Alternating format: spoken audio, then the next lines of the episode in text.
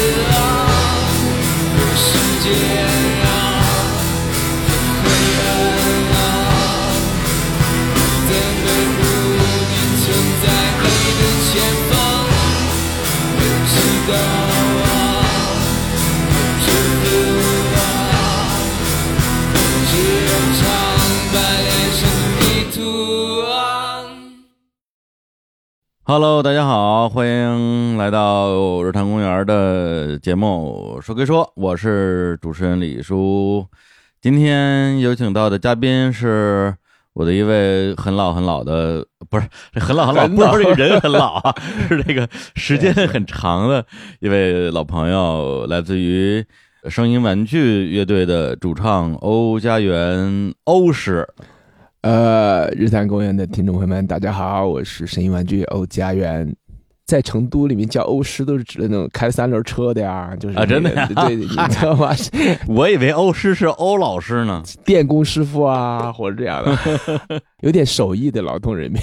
行，这个欧师这几年了，五年，差不多五年没见了。对，咱们上一次还是一块儿，是吧？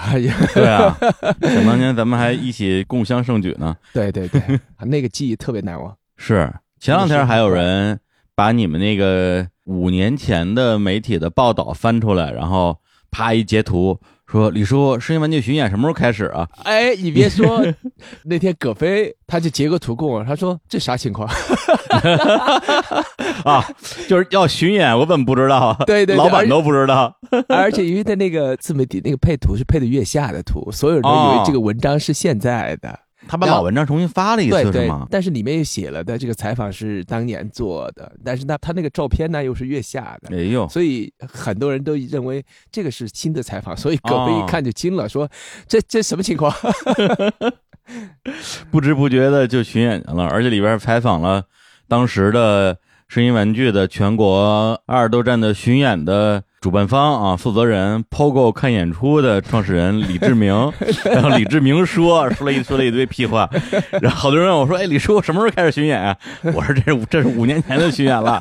”而且那时候我应该是看了两场还是三场啊，反正北京那场是收官之战嘛，对对对，是最后一场，而且在愚公移山，对对对对，全场爆满，根本就挤不进去那种，这也是整个二楼站里边最好的一场。好像那次还做了线上直播的哎，。真的呀，呃，对，那次线上的就是人流还挺大的，我当时还记得。是。然后中间我还去趟兰州，你记得吧？记得，而且那会儿上场，我连感谢主办方我都没说。好像是有这么对一事儿。对哎对，我说我这个人呐、情商低，知道吗？嗯，后来啊，内战你来了，我一看你都来了，我还我还说吧。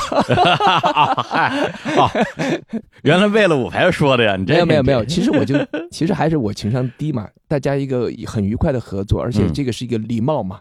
主办方啊做了这么多事儿，你你你嗯应该感谢嘛，是吧？那可不是嘛，我们出钱了，对呀、对的，所以 说我现在想，我这个成熟过程还是比较缓慢但。太太缓慢。当时因为你二十多站，我一开始说，哎呀，怎么着我也得多跟几站。我自己作为又是主办方，又是这个声音玩具的铁粉儿，关键在于我作为主办方，我可以有理由出差，对让公司给我承担差旅，多看几场。最后好像就是去趟兰州，因为本来我也喜欢兰州嘛，然后就跑了一趟。当然那个事儿，老翁其实应该大概其知道，因为当时为什么会有这么一个合作。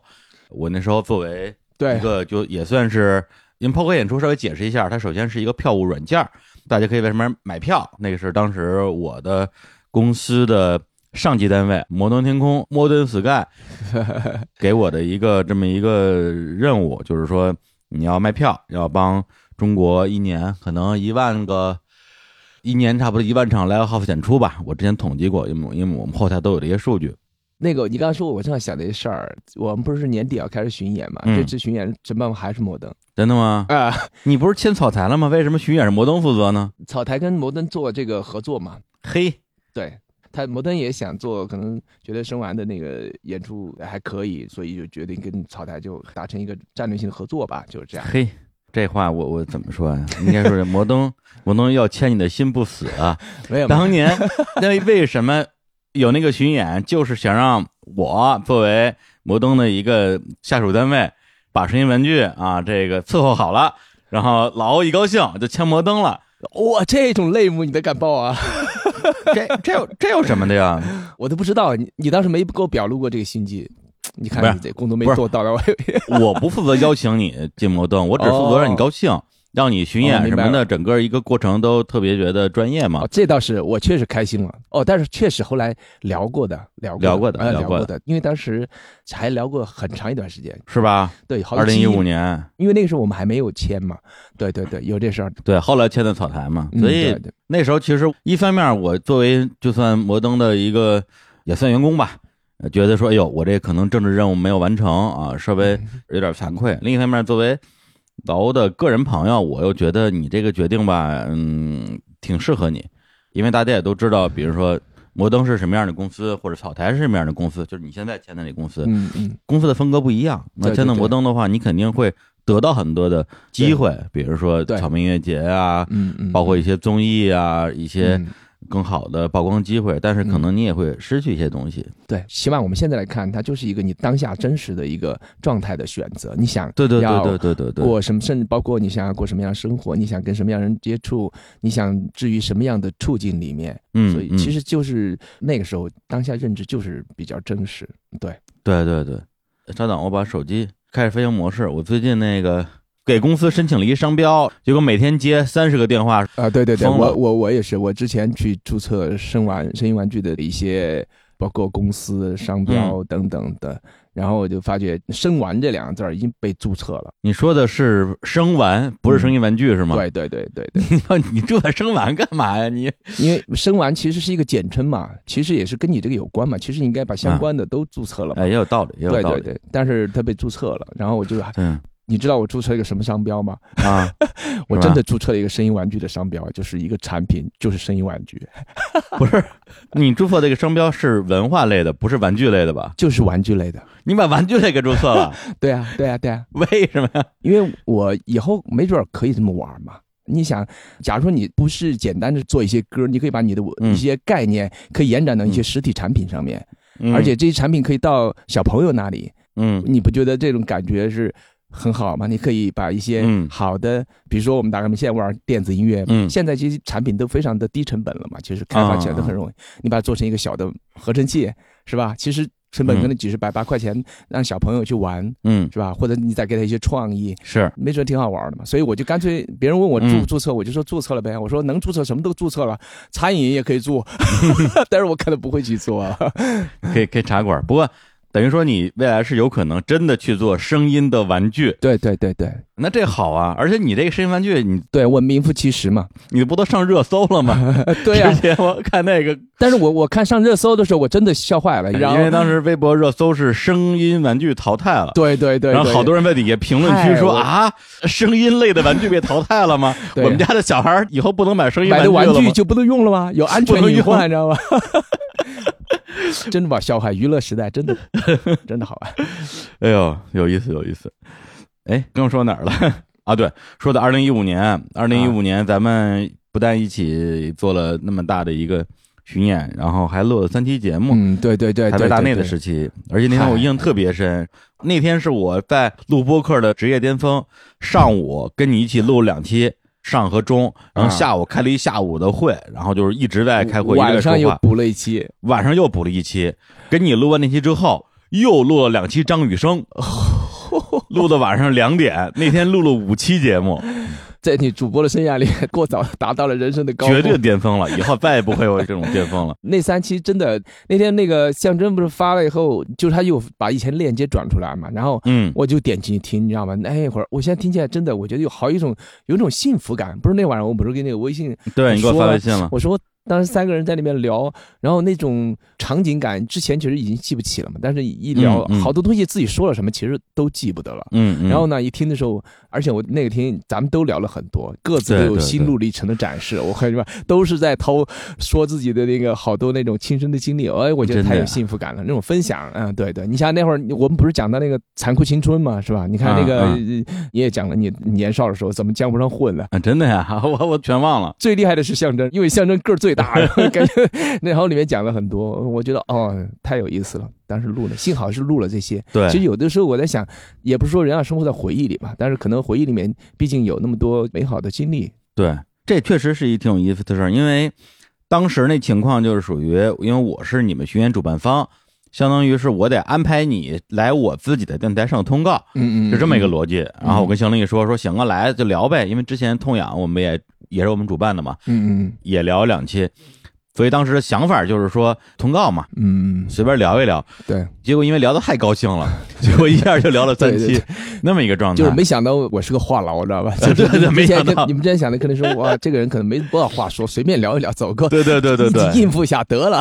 因为你还在舞，你在舞台是那样的，对对对，对所以人都是这样嘛，人都是有所谓的呃人格面具或者各种他的不同的嗯面对，它在不同的情况下展开，这个其实大家都都知道，只不过可能不知道，哎，原来这个人可能是这样的，就是对，对，而且关于就是这种记忆，咱们就说记忆胶囊嘛这件事儿吧，因为啊以前还在录大内的时候，我们经常有句话，是不是拿出来说一遍？就是说，哎，我们为什么要做播客啊？就是说，嗯哎，我们要在趁自己年轻的时候，把自己年轻时候的一些傻逼事儿、傻逼话全给它录下来，等老了的时候听一听去回忆。当时就是老这么说，但嗯。实际上到现在你看五年了，因为后来我自己也做自己的新电台了嘛，啊，就之前大内的节目，我一次都没回去听过。哦，你还没到年龄，没到年龄，嗯，我觉得可能是几个东西，一个是说有些个人恩怨嘛，哦。然后你这个你去你 对你去听的时候，可能心情并不会像自己希望的那么那么愉快。我明白，对这个东西，咱们这么大岁数是吧？过来人都懂的。嗯，然后嗯还有一个就是，我觉得当时我说那个话的时候，其实我没有想好我将以什么样的状态去面对那个自己，因为我现在正处于这个变化中的一个状态。比如说，我以前是一个很喜欢回望过去的一个人，现在我正处于不愿意回望过去的一个阶段。嗯我明白，我完全能理解，因为对，我不知道他是一种什么心态啊，就是，嗯，但是其实有的时候，比如特别害怕去触碰某些东西，比如说呃过去的有些，因为你现在人在成长嘛，你好多东西在反思也好，在在思对考，，其实有的时候你不太能接受过去的某些时候的一些就是。哪怕是好的东西，好的东西，还有不好的东西，就是你会把它视为一个下意识要回避的东西，但是我觉得最终嗯都会释然的，嗯嗯，这是一定的。特别是像你嗯我这种人，咱们都是开放型的人，我觉得都是开放型的。嗯。只要我觉得人不要认为自己的当下是不会变的，你只要不是这种，嗯你始终在反思也好、反省也好、成长也好，所以这一切都会过去，好的、坏的。对，人生就是这样子的，所以我们到这个年龄，其实慢慢都会看得越来越开。那天咱们那微信里边说，哎，要远程啊，远程录一个，因为我在北京，然后欧石在成都嘛。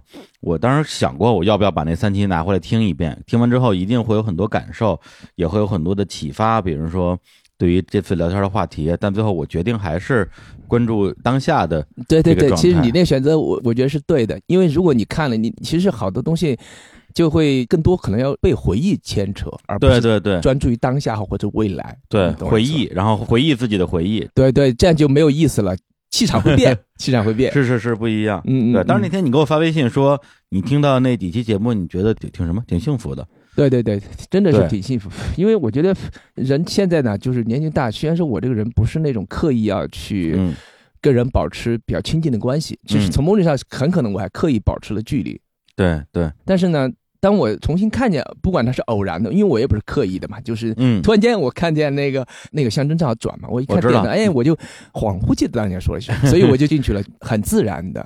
就是我这个人，反正现在就是我会觉得这些，就像我说我我之前我觉得我情商低嘛，可能就刻意的不是那么嗯。喜欢那种交朋友，觉得君子之交嘛，更多时候是这种状态，是。所以比较自然。还真是对，因为你看咱俩这五年其实联系也不是特别多，而且对对对对对，我中间去过一次成都，是哪年我都忘了。去的时候我还想说，哎，要不要联系一下老欧？但我又觉得说，我这人有时候也是有点有点面吧，老觉得说，哎呦，人家你不是面，其实你骨子里还是有艺术家状态比较多。靠，这跟艺术家就是就比较敏感，你也是啊对你对对对你是比较敏感的。其实人人都很敏感啊，应该说 你的敏感那个点我 get 得到啊。嗯嗯嗯，谁？每个人都渴望你存在，每个人都恳求你赐予。亲吻你的手背，谁？每个人都渴望你存在，空气样是你的光环，等待你的来临。你站在最高云端之上，俯瞰卑微生命，注视着我们的一切，然后说随它去吧。呃呃。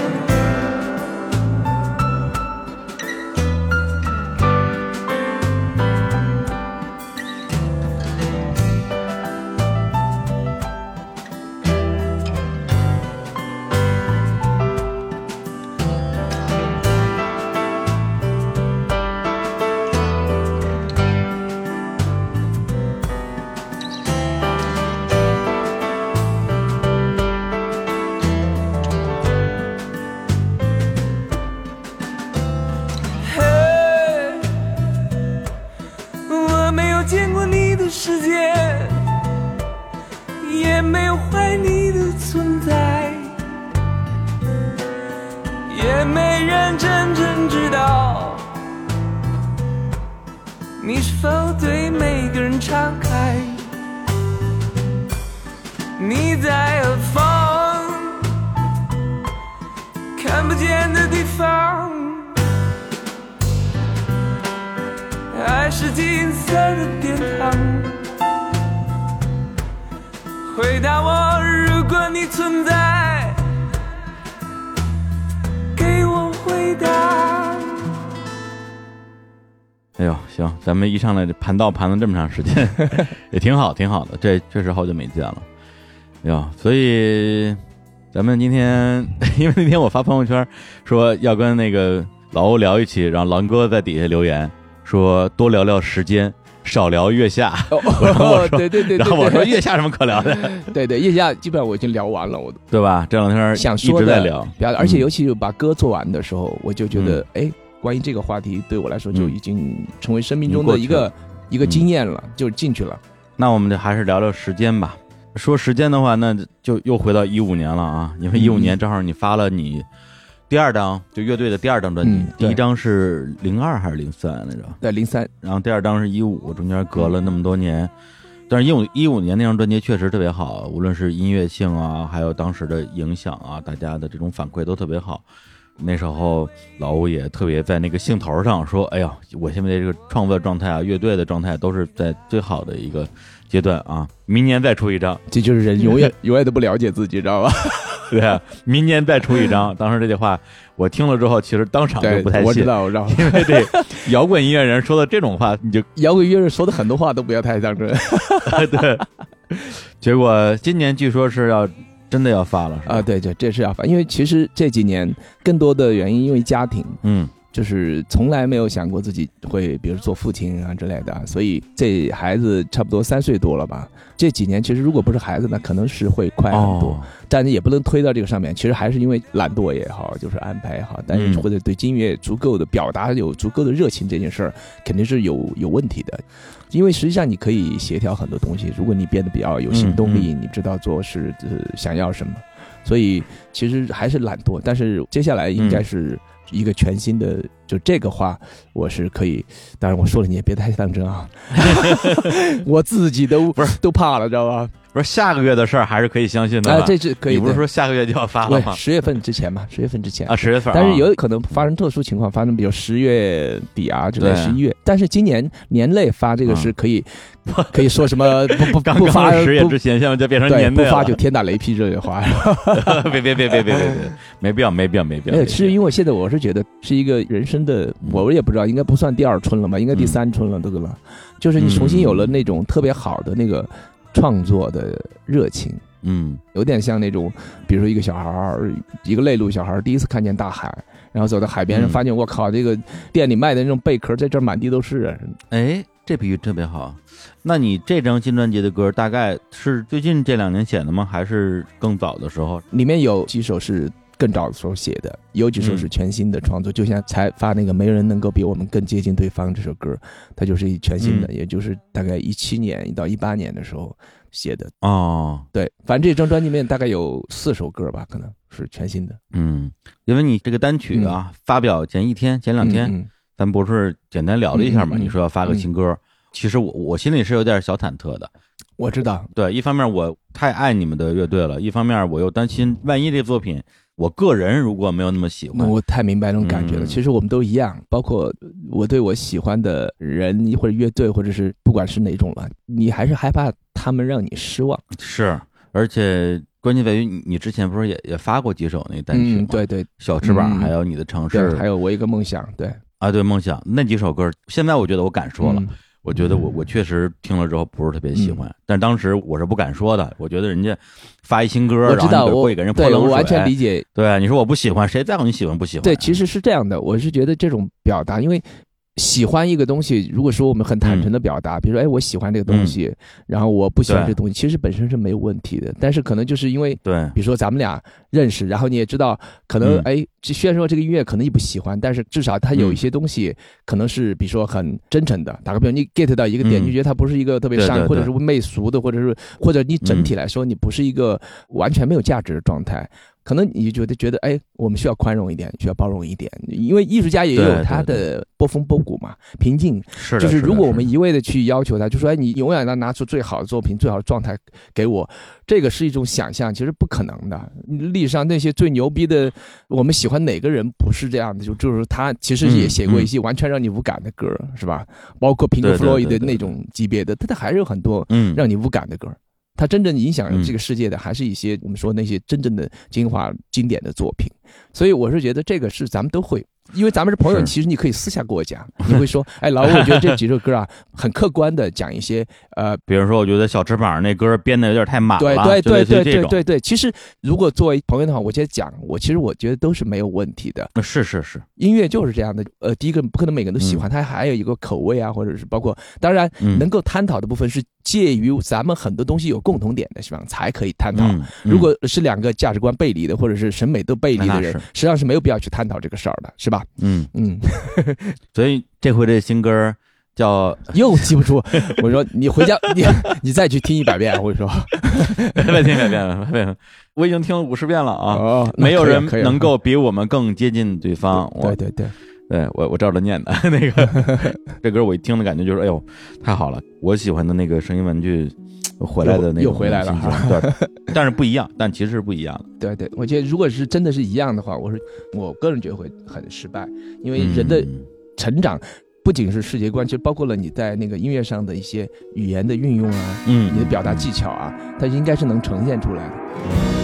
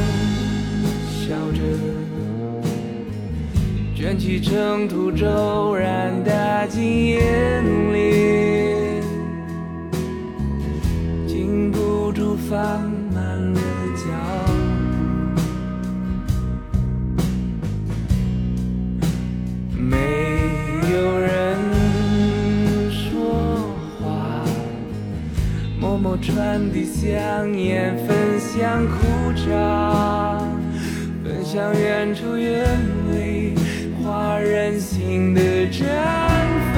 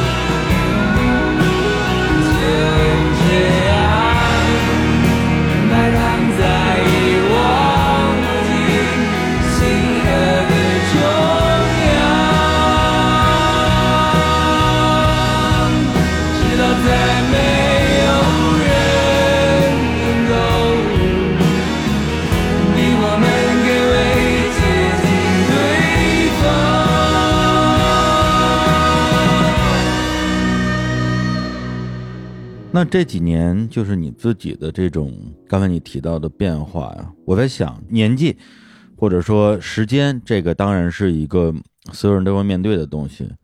我在想，比如说当一个父亲嗯这个事情，他除了说啊让你有很多的时间上的问题，就是你要很多的时间放在家庭里边，可能做音乐的时间会变少。嗯，它对你的更大的影响是什么？他对于你整个人的影响是什么？我觉得对人的影响就是，其实我首先第一个我很晚熟，嗯。在家庭在责任这方面，严格上来说就是零，你明白吗？嗯就是在三十岁以前对这个概念是个零，嗯嗯。起码来说对自己要去承担下一代的责任这个东西，或者是我要成为一个父亲，我要去让自己无条件的去嗯牺牲一些东西，或者是爱一个人，或者是你付出一些东西，这些东西可能对我来说之前是没有想过的。我就我其实挺自私，比如我嗯我就喜欢玩音乐，所以我就玩音乐。就算我们就是有朋友或者有爱的人，但是你为他能做的，永远是一个极大程度的保全了自我的那种付出。对对对，只能做那有限的那几件事儿。有限的一点点。以前那个说一个男人你在生命中可能只有你成为了一个父亲的时候，你可能就会更加的明白关于什么是真正的爱，什么是责任或者这些东西。嗯你以前看见套话都会觉得，哎，这个谁不知道啊是吧？嗯但是实际上你真有的时候其实还是挺有感悟的，特别是对我这种。逃避家庭和逃避责任的人来说，感觉说你自己找了一看守所，自己进去了。你说我嗯，进去了。虽然说孩子跟你的父母之间就是一个渐行渐远的过程，是吧？嗯，大多数家，因为我们跟我们的父母之间能做到那种良好的沟通，或者是这样的，其实是很少很少的。反正我我觉得，我孩子他长大了以后，他肯定会有自己的思想。就算他理智一点，他会觉得你有可取之处，但他可能还是会觉得你就是一个老老人，你可能就是你过去的思维。但是你要接受这个。我从现在开始在爱他的时候，同时我又告诉自己，我说你不要去想着他是你的孩子，他是一个独立的个体，你只不过是他的一个缘分，你们俩之间没有那种意义上的必然关系。你懂我？但是呢，也是必然的。你需要做的就是去给他在生命中一些好的引导。当然，生活上的就不用说了。你能做到这一点的话，你应该就是个很好的父亲了。你有想过自己为什么在自己年轻的时候没有主动去追求家庭责任这件事情吗？跟你自己的，比如说童年经历有关系吗？你觉得？我觉得大多数人都是这样的，就是抛开所谓的超越我们当下这个唯物主义这种说法的东西，嗯。那人就是你就受你的环境的影响，是，而且影响你的有的因素是非常奇怪的。你实际上嗯。看书、看电影看多久，他们都知道人的那个对对对对对，影响你的点，我靠，太不一样了。有的人的境界高一点，就看见云，他就明白脑袋里已经出现了那种，哎呀，这个世界怎么这么变化呢？他永远在那儿，而且他离你又那么远，然后呢，你又看得清楚，但是呢，他又琢磨不定，他可能想着这些，但是有的孩子看了那云，这就是云啊，是吧？那就是一堆水汽啊。我觉得人生有好多东西是无法言说的，这种因素啊，就是影响你的。但是可能我们如果从客观的角度上，可能就是因为你的家庭是吧？最直接的就是你的父母，还有你生长的环境，你甚至你读的幼儿园，你可能遇见了一个小朋友，这个小朋友啊可能他影响了你的一生中最重要的一个东西。对对对，极有可能，因为你特别喜欢他。打个比方说，你幼儿园三岁的时候，就有可能喜欢一个小朋友，他不一定跟你青梅竹马，但是你可能就因为他们展现出某个特质，但是你也不知道你为什么突然间你就会很在意这个点，然后呢，嗯你会觉得他那个想法是很 OK 的，你就受他影响。我打个简单比喻啊，嗯这是我真事儿，就是我们那会儿读高中是要分文理科的嘛，嗯去选文理科的时候，我是没有任何想法，就跟我的一个就发小，我的想法就是你选哪儿我就去哪儿。嗯，你要选文科，我就去文科班，反正我咱们在一块儿好玩儿不，是是哥们儿还是就是哥们儿嘛。就是你就愿意跟他一直在一块玩儿？对，就一块儿玩儿。因为我小的时候朋友也不多，因为我我那个时候是个小屁孩儿，你知道吗？我读书读的早嘛，原来我们聊过，就是没人愿意搭理我的。那我就觉得，哎，有几个人对我还不错，我们关系也很好，从小，然后就想，哎，我我就想跟他一起玩儿，而且我也会欣赏他好多的东西。但是呢，我也永远做不到像他那样。哦，对对，比如说他就是情商很高的人，然后我就是情商特低，所以现在想来，其实都是不知道你会受到什么东西的影响，但是一定是你生命中出现过的，而且你也不知什么原因，你就会非常 get 那个点，非常会被那个点触动，无数的所谓的这些偶然嘛，最后成了一个必然的人生。我是觉得就是人啊，包括我们也好，现在的小孩也好，在小的时候，在他的成长期吧，人格还没有定型之前，嗯他的这种人格的形状，或者说什么灵魂的形状，随便吧，其实像那种陶器还软的时候，就是一块泥，嗯这时候谁都可以去捏它，它会被环境所影响，被人所影响。你戳它一下，它就这儿多了一个坑，嗯，然后你揉它一下，这儿就成了一个圆。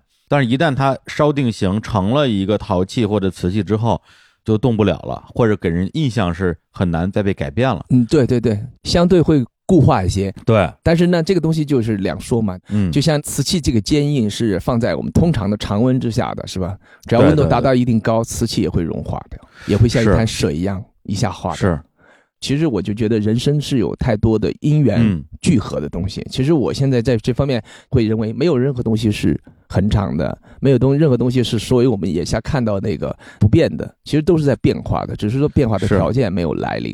包括就是我们说人生的那个成长也是。所以我嗯现在是抱有这种态度，我的过去我无法改变了，但是我知道我的未来它是一个敞开的状态，对，比较接受任何的改变。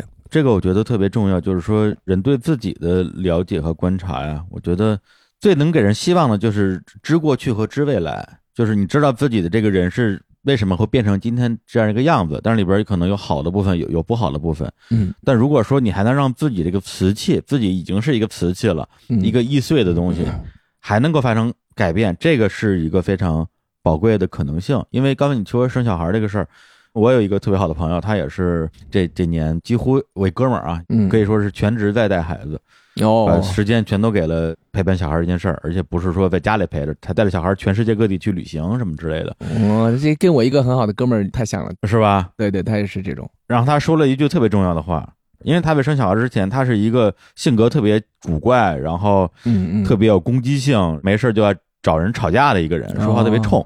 生小孩之后，整个人全变了。当然，大家可以从这种字面上觉得说，哎呀，人当了父母都会变柔软了嘛。但是实际上，我觉得可能没有那么简单。对他来讲，他就说一句话，就是说他相当于是跟着他自己的孩子重新过了一遍童年，嗯嗯用他自己的小孩的幸福的童年覆盖了他自己不幸的，也不能不幸啊，就不快乐的童年。其实你刚刚说的，我是觉得还是挺有意思，就是嗯人啊，就这就是人。那是什么原因导致你对外界的反应是产生了完全不同的看法？嗯你看，有的人就会把他把这个修补了，就像他把他这个人生的某部分缺陷也好，或者是不快乐的东西，或者是嗯认知上甚至有偏差的。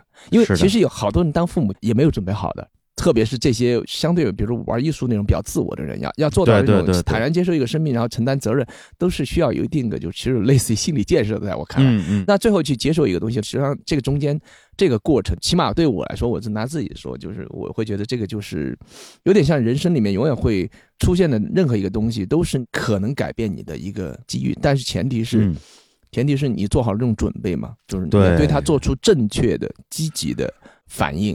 我个人觉得这个就是所谓的人生里面的一种态度，因为嗯人生就是无常嘛，你怎么知道你们今天的开心和不开心是谁决定？说实话，就是嗯下一秒钟、下一分钟、明一天，那有可能我会经历一个人生中你完全没有意料到的，不管是喜悦还是痛苦都有可能，嗯对吧？特别是到我们这个年龄就更加如此了。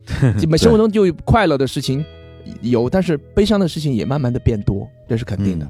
嗯悲欢离合、生死别离这种东西，嗯所以我我觉得就是看你用什么样的态度。人生是没有目的的，在我看来，如果按那个唯物主义这个说法，就是人死就如灯灭了，没有意义的。就像有的人说，觉得人类人类存在对宇宙来说是没有任何意义的，是不是？当然，而且再把你的文明放在宇宙的尺度下面来看的话，你也没有任何意义嘛。你建的纪念碑也会消解的，是吧？对 你你的任何的文明文化都会消解的，都不会留下任何一点痕迹的。如果按嗯唯物主义那一套的话啊，所以在这个生命里面最重要的是学到什么呢？我觉得就是你对人生对每一件事情的态度。妈妈对我说，爱情是用任何语言、任何诗篇无法描绘的喜悦啊。她用了一生的时间，也未能未能找到他。那些人一样，只想责怪你，爸爸。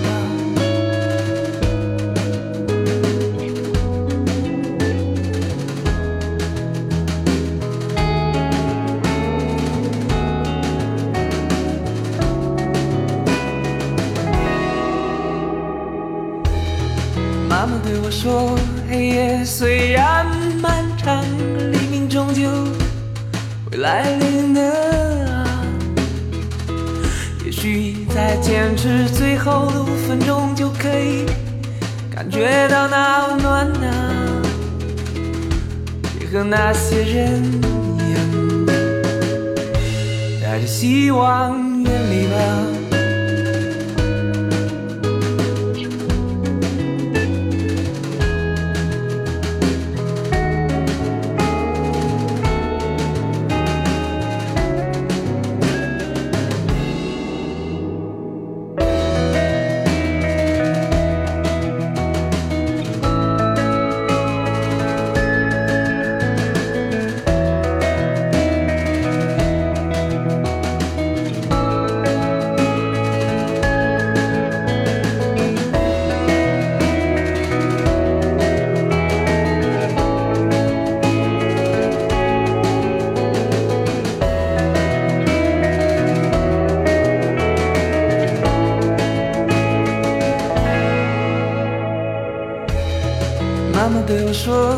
强的信念是无法用时间、用热情来衡量的啊。所以无数次燃烧无，数个世纪的流浪，依旧未能靠近他。那些人样，我无言以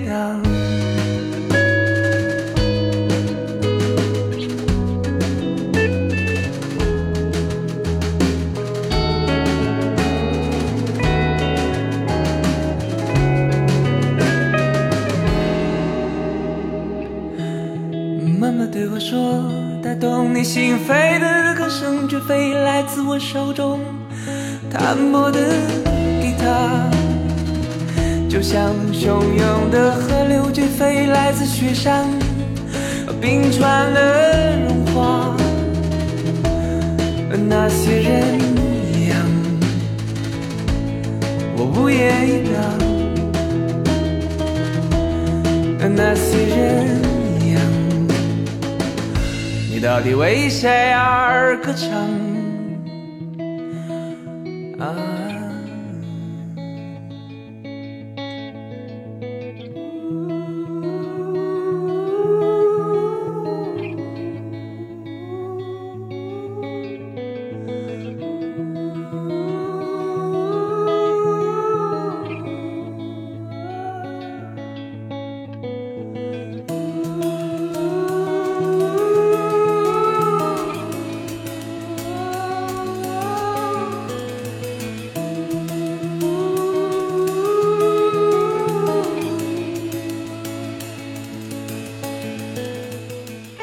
咱们今天是第一次长聊嘛，就是五年之后，嗯我之前是在那个电视上啊，在电视上看你，我自己其实能感觉到一些一些状态的变化，觉得你整个人其实比几年前变得更更温和，我觉得可能不太准确，我觉得是变得更优雅了。呃，对，温和是我觉得没有变温和，嗯，没有变温和。这是怎么确定的？就是我我那天去听那个，因为人说话，特别是当你聊得很开心的时候，嗯，就是你有点忘我那个状态下，啊，对对对，你的那真实的那个状态就出来了，嗯，就跟那个在节目的高压下，也可以让你释放出你真我真实的自我。然后在你极度快乐的时候，你也会释放出那个真实。相反，就中间那段大家都戴着面具的。哦，也是也是也是，然后我一看那个时候，我就觉得，哎，我说我没有变得温和。在温和这件事情，我觉得可能就像人生里面的一个，它可能像寄生虫，像什么嗯病毒一样，它就已经附着在我身上了。就是我的性格里面带那种，比如说有一些急躁的东西，起码在我现在来，我没有一剂良药可以完全的消解它。但是我知道那个是不对的，这件事情是我是清楚的。我试图变得优雅。如果按你的说法，我会觉得嗯嗯是这么讲。我试图让自己显得彬彬有礼，不要让别人有觉得你是一个出现就会带给别人不快乐，或者是、呃嗯紧张，嗯或者是怎么样。我试图让周围的人感觉到舒服。对对对，但是有意思的是说这个时代啊，我倒不是说这个节目，我就是这个时代，其实现在反而是一个大家会比较崇尚，比如说个性，由他的个性带来的张力，比如说五条人就是一个比较典型的例子嘛。嗯嗯，对，导致现在像你这种好孩子是吧？虽然你已经不是孩子了，那你这种彬彬有礼的大叔啊大爷，就变变成了 还行。变成了一个比较模糊的一个形象。嗯嗯，因为你没有个性嘛。但是我是觉得这个是你得坦然接受这个东西。对，为什么？就是首先第一个，比如说我们就拿五条人，五条人我嗯特别喜欢他们，因为嗯，他们不是演，不是那种医生啊，对对对对对，他们是真实的，他们就是这样的，他们就是这样的人。他们就把他们的那个真实嗯状态放在了一个舞台的角度去放大它，彰显出这种个性，而这种个性会增加他们音乐上的魅力和表现力。嗯我觉得这些都是完全成立的。而且关于个性这个东西，我认为是这样的。其实不管在哪个时代，个性都非常重要。只不过在今天，所有东西我们有一个表现方式可以放大了，比如说嗯我们有视频、有节目或者是别的什么，就是我们可以看到、嗯亲身的体验到，就不是只是一本书在流传，你懂我意思吗？嗯所以这时候，一个人的那个个性的魅力，就是所谓你的人格魅力也好，或者嗯你的舞台魅力也好，就变得非常的重要。对，因为那个是一个全方位的人，现在对大众或者是我对所有人的了解，其实他更希望就是看到一个有意思的东西。当然这不可避免就会出现这中间呃有人在演，有的演的不好，有的人怎么样，但是有的人选择还是做相对真实的状态。嗯就是我其实我也知道，我也想成为一个演员，你懂我意思吧？其实我这辈子最大的梦想，原来我们不知道我们以前聊过没，现在谁哪个导演给我一个三流跑龙套的角色，可能我我会那种自带盒饭，你知道自带干粮 我就去了啊！真的，我帮朋友拍过嗯汽车广告嘛。啊，我一哥们儿当真在拍一个汽车广告，他一说这事儿，我说你你有蓝一号吗？他说没有。我说那你还找谁啊？我啊，我说我不收费，我来。汽车广告还可以，而且是拍的那个带 CG 特效的，当两天在剧组里面，啊，真的拍了，对对，啊真拍了真拍了，回头我发给你看。挺酷炫的，全是 那个全是太空里飘着的那种。哦汽车广告的天太空里飘着，嗯，对，因为它是一个电动汽车嘛，电动汽车。哦，对对，嗯，然后其实我就说，我也想成为一个演员，但是我知道我不具备那种天赋，你懂我意思吗？嗯就是有人与生俱来就有这种，所以你演不了，那 OK，你就做真实的自己了。对你你没法去做到，你不能别扭，你不能拧巴吧？就跟做音乐，嗯你做不了这种东西，你非得要去拧巴，你做出来的东西就会不地道。对，但是其实我当时看到你你那个啊，就是在我看来是很优雅的那种，特别是最后那个优雅的告别的那个样子的时候，脑子里其实甚至会涌起一个想法，说这搁的今天啊，二零二零年的今天，如果来的不是欧家园，来的是欧波，这事儿就赢了。因为欧波是那样的人，欧波是一个有锋芒的人，对对对有个性的人，是一个能让能让所有人留下深刻印象的人。对，就是哪怕这个人很怪、很轴、对啊很，偏执，对啊，这些都成立的。你以前就是这样的人啊。对我，我有一次老崔不是拍雪山音乐节的纪录片嘛，就是嗯他还拍一个学生音乐回顾的纪录片，他就把当年参加过第一届啊、历届的那些，因为我们参加是第一届，第一届是零几年啊？零一年还是零二年，反正第一届02年应该是02年嗯零二年对雪山音乐节，然后他就把我叫他工作室，然后去拍一个类似于回顾一样的东西，然后就、嗯。我在那儿，我第一次我说我都完全记不得。我当时是什么样子，或者怎么样，嗯我从来没看过。就从演完以后，我从来没哦看过那个所有的相关的视频，或者是嗯之类的东西。嗯，他就给我放那个演出的视频，嗯我看了我都惊了，上面唱的歌我都不记得了。哦，然后那个人的状态，基本我看他就跟看一个陌生人一样，嗯因为那个人的嗯状态是我身上现在没有的。对，我觉得是确实挺酷，我觉得那种酷有点像那个很不吝的那种人，就上舞台就去打仗的。对你那时候身上有杀气，对对对，是有杀气的，就是你上去那眼神上去看观众，那你上台从来不可能发怵的，嗯或者是说你有再大的舞台，你上去。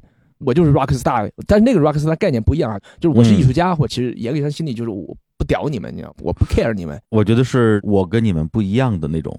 对对，对，所以其实我现在看的时候，我会觉得哇，太惊讶了。我其实我也是跟你一样，刻意的在回避看自己之前 很长一段时间不太敢看的，甚至你看我的意识里都把自己以前写的歌，可能我觉得不好，我把它都忘了，嗯，因为我没有录嘛，好的歌就这么忘了，啊，好多以前写了没录的歌，嗯你现在就忘了彻底忘了。忘了。那真的是我看那视频，我才想起哦，我写过这么歌，还登台表演过。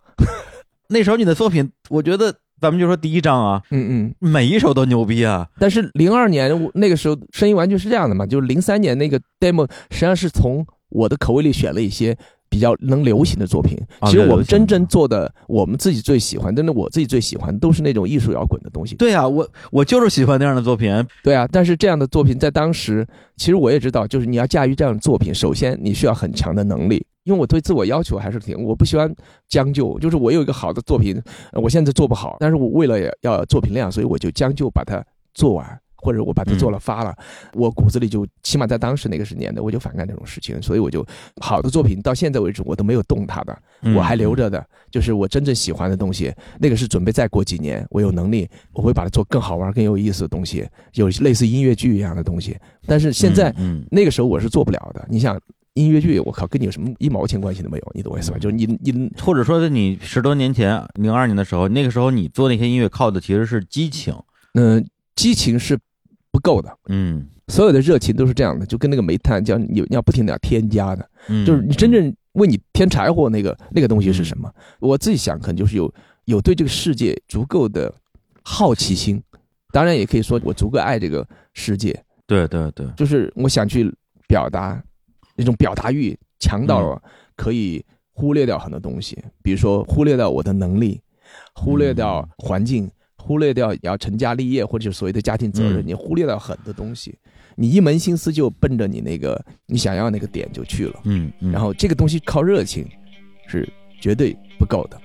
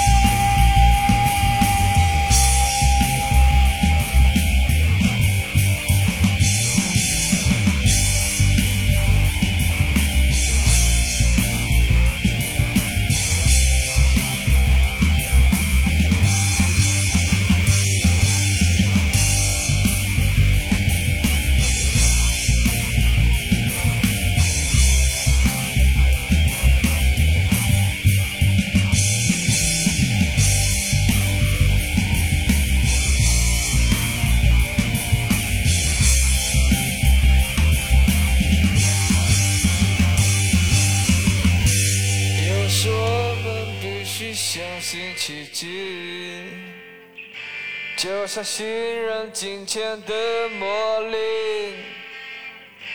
有时我们必须相信奇迹，就算滥用偏执的权利。有时我们必须相信奇迹。就像信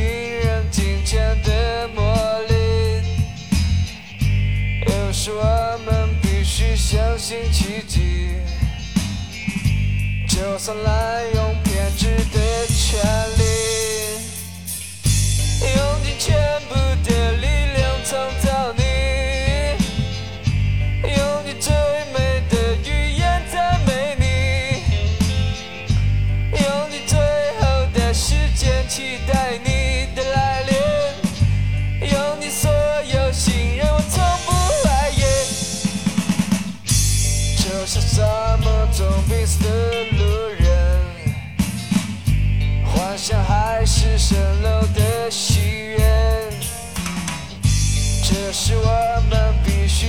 须相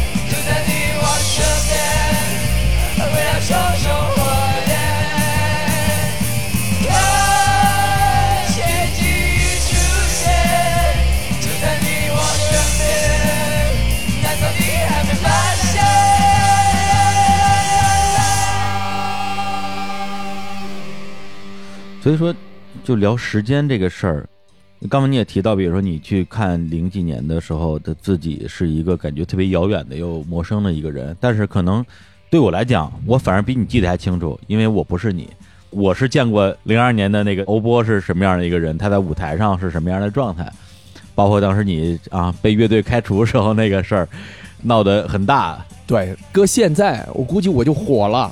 啊，搁现在就火了，哎，你想想嘛，那个当时在摇圈儿啊，就是说，因为当时圈儿太小嘛，圈儿太小，那个传播传播力可是真的是吓死人。所有一夜之间，全国的玩，只要听摇滚的人、玩乐队的人都知道了。啊，有一个乐队，然后这个乐队主唱被开除，而且他们的出了一张很好听的一张 demo，而且他们又是，其实我们那个时候在圈内是被定义为什么艺术摇滚乐队嘛，甚至前卫或激进摇滚乐队之类的东西，嗯，有点那个明日之星的感觉啊。对啊，已经不是明日之星了，那时候你已经是主舞台压轴的了。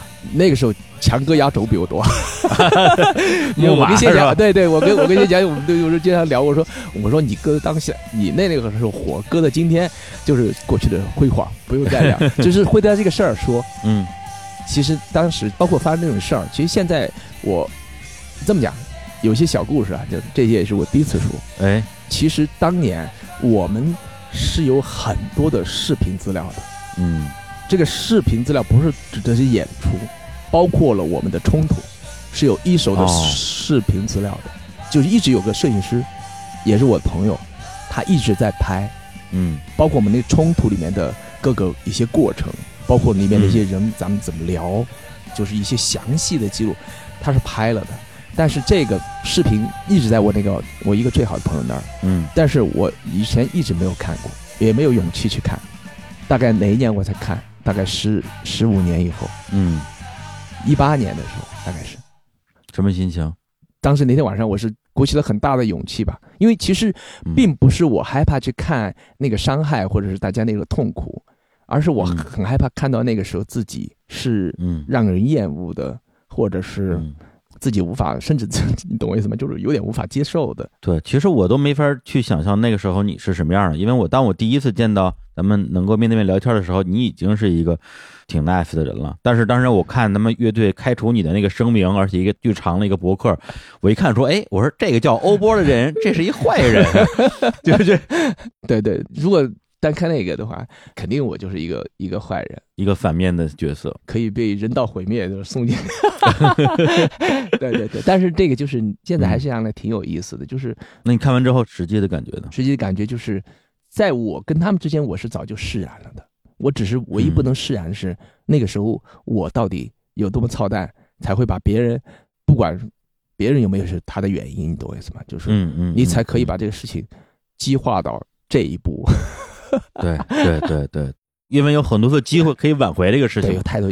对一个有稍微有一点情商也好，或者稍微有点为别人去考虑的人来说，嗯我觉得是不会发生这种事儿的。嗯，但是它发生了嘛，那说明肯定就是你的身上的问题绝对不小。虽然说跟嗯那个里面说的东西是有出入的，因为点都不在。其实真实的点嗯就在于最大的，其实包括了我的个性上的缺失，我太自私了。我在音乐上面，其实我说的是在音乐和在所谓的自我意识支配之下的对呃这些东西显得太自私了，就是不考虑别人的感受。对，这个东西是一个最要命的东西。但当时我的感受，第一是觉得说这人感觉是一坏人，第二感觉说，嗯，我觉得只有这样的人才能当摇滚巨星。这对啊，就是你的那种被别人描述的那种自私、那种自我里边，我又感觉到了某种特别强大的内心的那种力量，觉得只有这样的人才能写出这样的歌来。对对对，就是会有这种感觉。你说那个我赞同，就是你的心理不够强大，或者你那个偏执不够的锋利，或者不够的狠也好，或者是执着也好，那你不可能在有些事儿上面能够有所建树。你想想，我看那个迷笛在那个雕塑公园那个演出，啊我之前节目里也说过一次，就是张芬校长上台说啊，由于这个石景山附近小区居民投诉啊，咱们今天的音乐节要提前结束。那时候你们还没上台呢嘛，嗯嗯，所以今天压轴的乐队声音文具只能唱一首歌，希望大家谅解。然后你上去之后唱了一首不朽，一首歌二二十多分钟，十多分钟，十多分钟，呃十多。到那个时候让我觉得那个时间是无限的，嗯，它不是一个十多分钟、二十分钟，嗯觉得说明摆着发生的这些东西是不公平的。嗯嗯嗯，为什么一个压轴的乐队最后只能唱一首歌？那么为什么我们这些观众等了一晚上的声音玩具就只能听一首歌？然后你就用一首十几分钟的歌来来回击这种不公平？我觉得这就是那个时候的你会做出来的事儿。对我现在绝不会这么做。对啊，今天你就会哎呀，向大家鞠躬啊，谢谢各位老师嗯，对对，谢谢老师对我的点评。对，这就是人的成长里面最有意思的东西。嗯我在想，你刚刚说那部，其实我也没从来没想过我是那样的人，其实我是那样的人的。你是那样的人，那个东西是好的吗？我不敢说它是好的，但是在当时我觉得它是美的。，对，就像我如果在 按那个说法，就是我在 talking 环节的时候，我跟那个大张伟聊天，我比很礼貌，因为我也挺喜欢他的，但是。我喜欢你，不代表我不会有个性嘛，或者就我不会表达我对你的真实的某种某，只要我不是人身攻击，我都没问题。我昨天才看了我们的 talking 环节的那个，就是放出来了嘛，之前都不是全全没有，啊，全给剪了是吧？对的，后来他放出来了，放出来我我也去看了一下，当中就说，哎，问你为什么就这么久才有这么几首歌或怎么样的？我就说可能就是我对很多东西不满意嘛，怎么样？然后呢，当中就说我知道你肯定有洁癖是吧？就是，于是以前呢，我可能会换另外一种方式跟他说话，我会变得更锋利一些，锋芒毕露一些。但是现在你脑袋里我也不知道是成熟还是世故还是油滑，我不太清楚这个问题的。嗯，至少我没有有意识的去想过，哎，我站在舞台上我是应该怎么去展现，所以我就按照我当下的我一贯的，嗯现在就是我要嗯谦虚也好，当这个谦虚其实挺假的，现在想起来啊，就是 骨子里你还是骄傲嘛，是吧？然后你嗯表现的很谦虚，当然对对然后你你去跟别人这么交流，那么这种交流，你说它是虚伪呢，还是一种成年人的世界里面的那种？聊天方式呢？但我觉得其实都不是。我现在能清楚的就是，那就是你的当下的那个，是从某种意义上你的真实状态。当下的真实。对就算你锋芒毕露或者别的什么，我觉得只要不带攻击性，其实嗯我觉得都是对的，都是没问题的。只要你当下你你就是这么想，你就是觉得我就是这么表达了，没关系，我不 care 很多东西。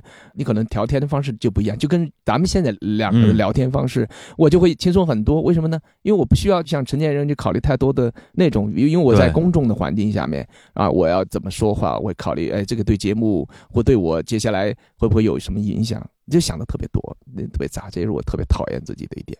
至少我就是可能我的改变又比较大，我觉得这个人就完全在我身上找不到太多的共同点。嗯，哎，你跟你当时挺矛盾的那些以前的队员，现在关系和解了吗？用那个大俗词儿来说，呃，是这样的，首先这个里面的两个鼓手后来都跟我合作过。哦，其实我有两个鼓手，当时。嗯 一个是打击乐手嘛，但是打击乐手又是我最早的鼓手，因为他是离队以后，他又回来，回来以后我已经有鼓手了，那我们就加个打击乐吧。我那时候还是哦就觉得，当然音乐里面也需要，而且他的确也不错，嗯。就是现在重塑的鼓手黄景嘛，啊，他呀，啊，对对对，然后他后来不是回来，我们又在一起一起玩了大概四年吧，一零年到一四年，一四年他才离队的。嗯这些东西，我觉得就是我自己是完全觉得没有问题了。嗯我人生里面，我就从我的角度去想就行了。他们我都完全会觉得这就是我们当年都特别年轻，而且我觉得主要原因在我，因为我没有处理好，因为我又是乐队的所谓的所谓的核心也好，或者是怎么样的好，或者年龄最大那个人，那么你没有处理好这个事儿，所以我是和解了，但是或者叫做嗯没有一点问题。但是有的人现在就再也没见过了，嗯，大部分都是嗯有联系也好，或者是包括黄景，这次我们去，嗯然后我们不是被淘汰了吗？嗯嗯黄景就是还过来安慰，就是 安慰，然后把我们送上车，然后？就是就很有爱的，这样那种那种，嗯，挺好的。对，我觉得自己在心里边把这个事情能够想清楚，甚至我觉得比跟这个人怎么样可能要更重要。就是你对对对，重新看你们那个冲突那个视频的时候，那个瞬间，我觉得挺重要的。因为最重要是你自己的成长嘛。对对对对，而且这些东西其实还是那个回到时间那个主题，时间就是会消解很多东西，但是是这个消解其实还是那话有可能是个错觉。我觉得好多时候我们看书，我们有一个感悟，这种感悟其实有时候不能完全去看字面的意思。因为时间会消解一切，但是时间其实什么也不能改变，它反过来话完全可以嗯说成另外一个东西，就看你从哪个角度看。我在想你要把你们那个冲突那个视频送到节目组，你们就晋级了。跟你说，呃，我觉得节目组里面不会宣扬这东西的，节目里面宣扬的是爱。如果我们和解了，如果这波人，比如说重新站在一起呢，这可能是一个点吧。对，比较主旋律，比较主旋律。还有一个原因就是，还是因为我们就不是一个特别有综艺点、综艺感的乐队，每个人都有故事。你只要挖的话，嗯你想挖的，嗯特别是摇滚乐队，哪个 稍微有点有点年龄的乐队，那背后的故事多多的吓死人，就看你敢不敢挖了。谁跟谁没闹过点儿闹过点矛盾？那那天有一个小小记者，大学刚毕业什么的，反正他采访我，让我聊月下，然后我说聊呗，他就问我一堆那种特别小朋友的问题吧，说你说乐队解散到底什么原因？我说这原因可太多了，有一百个原因。嗯你说创作理念不合，当然是会发生的事情，很多时候可能就是某一个人的 ego 太大，然后其他人受不了了，或者是钱分的不对，或者大家觉得不能接受，或者谁把谁女朋友睡了，这种事不都是 不都是 不都是会发生的事情吗？就是人人和人之间会发生的问题，那你在乐队里边就是对。就一样的呀。而且尤其在乐队里还发生更更因为乐队都是一波自以为是的人，对 对对对对对，我我以为你想说自我的人，哦就是说自以为是，对，对啊就是自以为，就是自以为是，包括我啊，我就把所有人都骂了。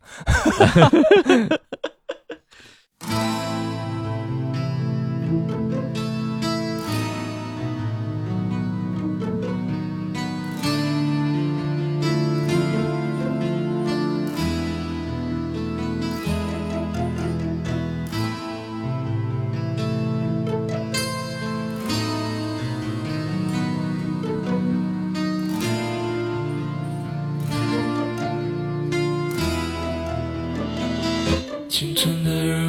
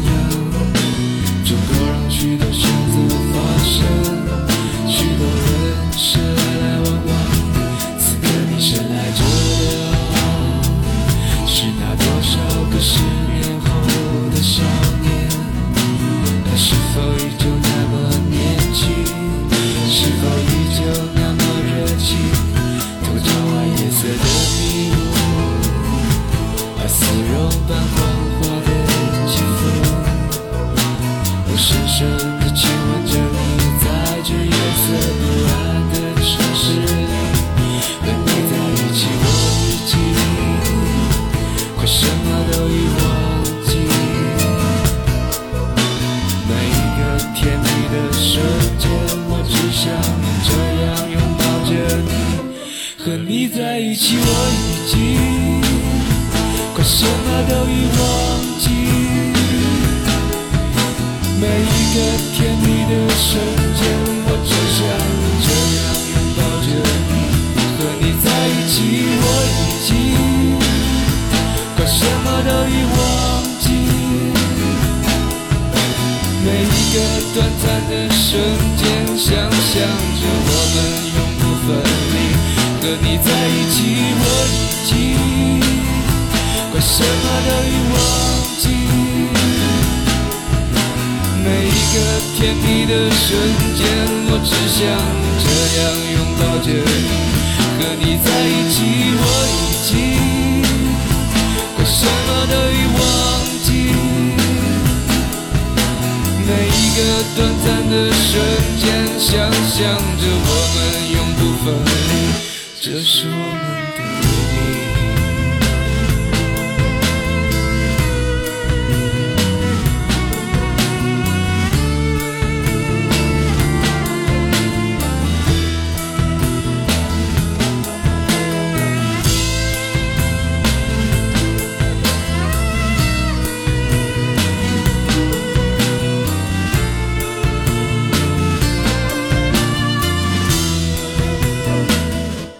我觉得其实也不是要聊这个节目，而是我觉得这个节目它可能是一面镜子，它照出了这个时代的某一个某一个侧面吧。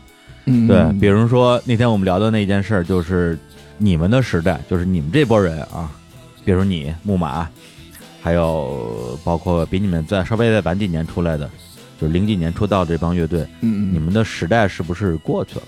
是不是随着你们年纪渐长，你们的那个状态变得越来越，比如变得越来越温和，人也不再是一个年轻人的那样的一个样貌？嗯。这件事情会导致你们被动的被大家所遗忘。嗯嗯嗯。对。就是那句话嘛，可能你们没有做错什么事儿，但是你们变老了，嗯。因为后边咱们现在这个这个这个节目只播了几期，但后边很多东西很多的一些一些结果啊，提前我也听说了，所以会给我这种强烈的冲击感，说啊，不会吧，不应该吧，不至于吧，会有这种心情。嗯，你会有这种感觉吗？我觉得有一句话，像我们这样老乐队啊，所谓的那个曾经如何如何过的啊，你又怎么样的？对，就是你在今天这个时代里，就是为什么我们大家去，比如这次参加的老乐队特别多，是吧？对，我觉得就是说，与其说我们是还想红，或者是还想追上这个时代，还不如说我们不想被这个时代所抛弃。嗯，嗯。其实这个听上去是挺悲情的，因为这就是把事物只看它那一面残酷的一面。对对对，任何人都是，就像人会老，时间会一直不停的向前，而你是永远跟不上他的脚步的。对。时代也是这样子的，所以这个问题就是肯定是存在的，而且所有的乐队，尤其是在今天，所谓的老乐队，就意味着其实从某种意义上来说，我可不可以换个词儿，就是你缺乏创造力啊，你缺乏活力啊，都不说个性了。嗯。就单从音乐创作上来说，你跟现在年轻的乐队来来讲，现在年轻人首先活力比你够，嗯。而且他们敢玩，他们敢于去尝试，因为他没有既定的形象嘛，他不用去，比如说我要去掰正某个东西啊，或者我要修正自己某个东西，或者是我要超越某个东西啊，他没有，嗯。他们一出来就证明自己啊，我是这样的，我把我的那个个性就这么直接的展现出来，然后我玩音乐我也没那么多顾忌，我们想玩什么就玩什么了，而且这个时代他们比我们轻松多了，是吧？对，但是这一切的原因其实不是客观原因，嗯。都是主观原因，实际上都是你自己心里。首先，你觉得这些都是事儿，嗯嗯首先你把自己端上去了吧，是吧？架上去了，对啊，然后你写过一些歌，但是你你的时代当初接受你的波歌迷，可能有的已经忘记你了。然后你嗯现在出来以后，你要证明自己，证明自己还有价值。你说难听点，就像你你出来一样，证明自己我还是有料的。但是你又不一样，是因为你背负着过去的负担，你不敢轻易改变，你而且你的这种改变都会担心别人是不是会接受你。比如说我自己，我如果我突然间我变得很娱乐，我做电子了。嗯那你知道我心里会产生一个负担是什么呢？如果嗯你把这真正当回事儿的话，你一定会想，生完的歌迷群，起码来说，他们心目中接受的是像艾琳啊、金大街啊那些抒情的歌啊，那些关于青春、关于这些隽永的歌词也好，或者是所谓的嗯意境也好，他们要的是这个，但是他们并不希望在你身上找到那个娱乐，嗯他们可能把这个娱乐放在了另外一种类型的音乐或者另外一个乐队身上面去实现了。他们在你身上要找到那个特点，但是这个东西，你如果把这个东西端在你身上了，嗯，那么首先这个东西会有一个问题，当然这个问题也是双刃剑，它有可能嗯推动你做得更好。对，因为你知道，你科技分析你的东西，哎，是不是这些点，你是不是可以拿的让更多人喜欢你的歌？那 OK，你可以在这个题材、这种音乐形式上挖掘的很深。但是嗯我是完全不一样的，因为我喜欢太多音乐类型，而且我不是简单喜欢，我是就想玩儿，嗯我什么都想玩儿，只要能玩儿的，在我能力范围之内的，我都想尝试。所以这点来说，如果我们躺在过去的那个包袱里，然后又不想被时代抛弃，很可能处于一个拧巴的状态。对，如果处于那个状态的话，我觉得那可能就比较麻烦了。其实就是前怕狼，嗯，后怕虎，然后你又不甘心。反正这次我看给我最大的一个冲击的乐队是 Mandarin，就是那几个小朋友嘛。啊，因为首先我之前对他们完全不了解，我这两年听音乐听的也挺少的，嗯然后，而且我之前其实对于所谓的新生代的音乐人，我一定是我有我的偏见和我的认知不足的，我会觉得好像对，这些年没有什么没有什么新的好东西出来，我会觉得说是不是因为，但是这个我觉得可能有自我美化的一个东西在，就是觉得我们那个时候资讯匮乏，我们那个时候买打口袋、买打口 CD，嗯一张专辑听一百遍，所以我们嗯更好的去吸收了嗯嗯有限的音乐资源里边的这些营养和能量，我们能把东西听透。而现在的九零后、九五后、零零后，他们是所谓的互联网原住民，他们一出生就有互联网，嗯，嗯他们一出生就可以免费的去收听全世界所有的好的音乐，而不像我们要一张一张的买，而且还买不起，还要去借钱，还要去攒钱买。嗯会让我觉得说，是不是由于他们的信息过剩了，导致他们无法去做一个更有智慧的选择和更耐心的吸收，导致今天我们听不到新的好的东西。嗯，对，这是我之前的一个固有偏见嘛。但是这次 Mandarin 给我的一个感觉就是说，哎呦，时代变了。虽然他们的音乐风格什么的，首先也不是我自己平时喜欢的一个、嗯嗯嗯。一个类型，嗯，但是我会觉得说新的东西出来了，新的能量出来了，而且就像你刚才说的，有一点是最重要的，因为他们本身就是新的，就像当年两千年出头的时候，那个时候的你一样新，所以他们是没有过去也没有未来的，嗯对。对他们没有历史包袱，他们也不会去那么的在意说自己未来或者自己的下一步要怎么样，嗯嗯或者不能怎么样，因为他们太年轻了。他们最重要就是当下。对他们不用考虑那么远的事儿，但是嗯对于老乐队啊，对于老乐队来讲，问题就是在于此。体育比赛是最典型的，因为人的这个年龄对他的竞技状态的影响是最直接的。嗯，足球、篮球，或者是比如拳击，你曾经是世界冠军，嗯但是你今年的比赛里边，你首轮就被淘汰了。嗯这件事情说明什么呢？它也不说明什么，就只嗯说明时间往前推进了而已，你变老了而已。嗯，就就是这么简单。但是当一个曾经的世界冠军站在预选赛的第一场比赛的舞台前边，他能够做到让自己不想过去也不想未来吗？我觉得这个是很难的呀。这这基本上是不个很难的可能的，对对。尤其是你要会去，那就一定是你介意一个是有某种程度上的所谓得失心的。对，这个得失心就是那么一起就可以了。那剩下的就看压力有多强，呃，给你的那个所谓期望值，你自己期望值有多高，这个事儿，就一切都是顺理成章的。其实你刚刚说那个感觉啊，所以为什么嗯我回来写了一首歌叫《超级巨星》嘛？其实把刚才那个里面我就选了一个场景，就是一个曾经的超级巨星，他站在舞台上，他是已经过时了也好，或怎么样，他在舞台上那短短的几分钟里面接受观众的质疑，其实产生了不确定和怀疑嘛。然后呢，同时他又沉浸在他的那个过去里面，嗯，然后又对当下充满了渴望，因为他还是想有人喜欢他。然后这首歌就是讲的这个场景的，我突然觉得这个画面其实挺美的。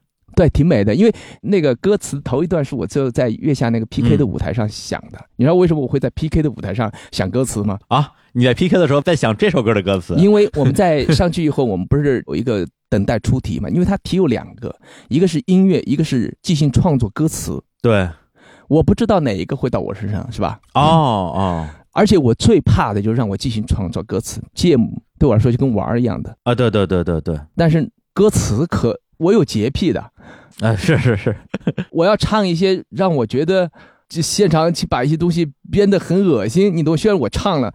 但我会觉得我自己人生里面那种，就是你懂吧？当然这也是虚的啊，因为你当个娱乐也没事儿。但是呢，因为你放不下，你就是脑袋里面很多虚荣心太强了，你就觉得我做不了这事儿。是是，所以我就很紧张。其实我当时一直紧张就是这个。其他你说玩音乐，我说你 对啊，这不就是每天干的事儿？对，每天干的事儿。你说节目，我每天都在节目，就是我们排练房一进去，每天都是大家一来都是先玩半个小时音乐，可能就真的瞎弹。哦、然后我本来又是玩这个，以前那会儿现场演出都是即兴在弹 solo 的，对啊，所以我根本就不存在这个问题。对啊，但一旦歌词我就紧张了，然后我在舞台上看的那个舞台上灯光，然后你开始写了，就开始写那个场景。我说大概就是在灯光下面，我嗯主角站在舞台中央，把他那个状态，我写了一个开头，然后后来回来以后，我在飞机上过了回来两年，我大概就歌词，但是我没写旋律，我就把歌词写的差不多了。后来我又把它改动了一些，因为我觉得如果太纯粹的个人感受，我觉得没有意义，我需要把这首歌从我的这个点上我要扩展，嗯，因为这艺术家要干的事儿就是你要把生活升华掉嘛，对，一个小的一个东西，很简单的感受，你不就是嗯。在月下上你可能承受压力嘛？这个皮革，但是我并不想纯粹去表达我这个压力，我觉得没有意义。说白了，而是我想把它延展出来，因为我觉得这种压力事实上每个人都会承受的。特别是那些背负着虚名，或者是有太强的功利心，太不愿意失去某些东西，比如说掌声、鲜花、爱对，的人来说，或者是曾经拥有过的嗯那种，呃，那他就可能更在意。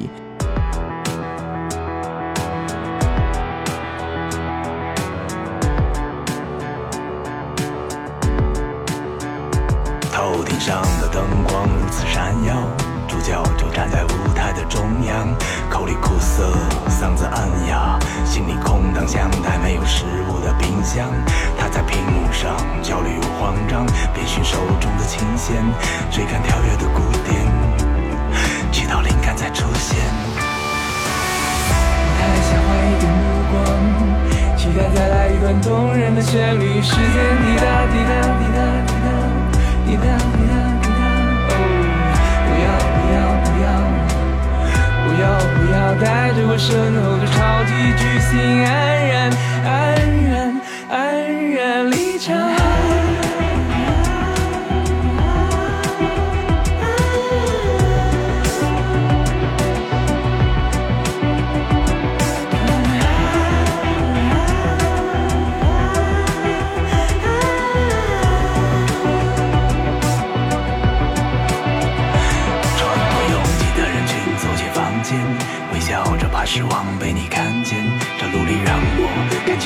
起来太像，像极了快乐的游戏里小丑的模样。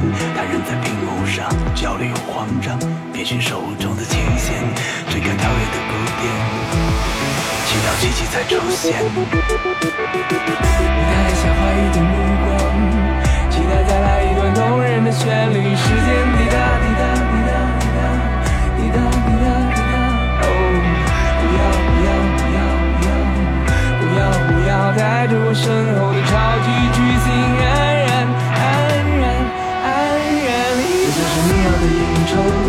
前奏，你要的覆盖每一个起伏的段落，每一个强烈的味每个滚动的路随着摇摆节拍带动全场的温度，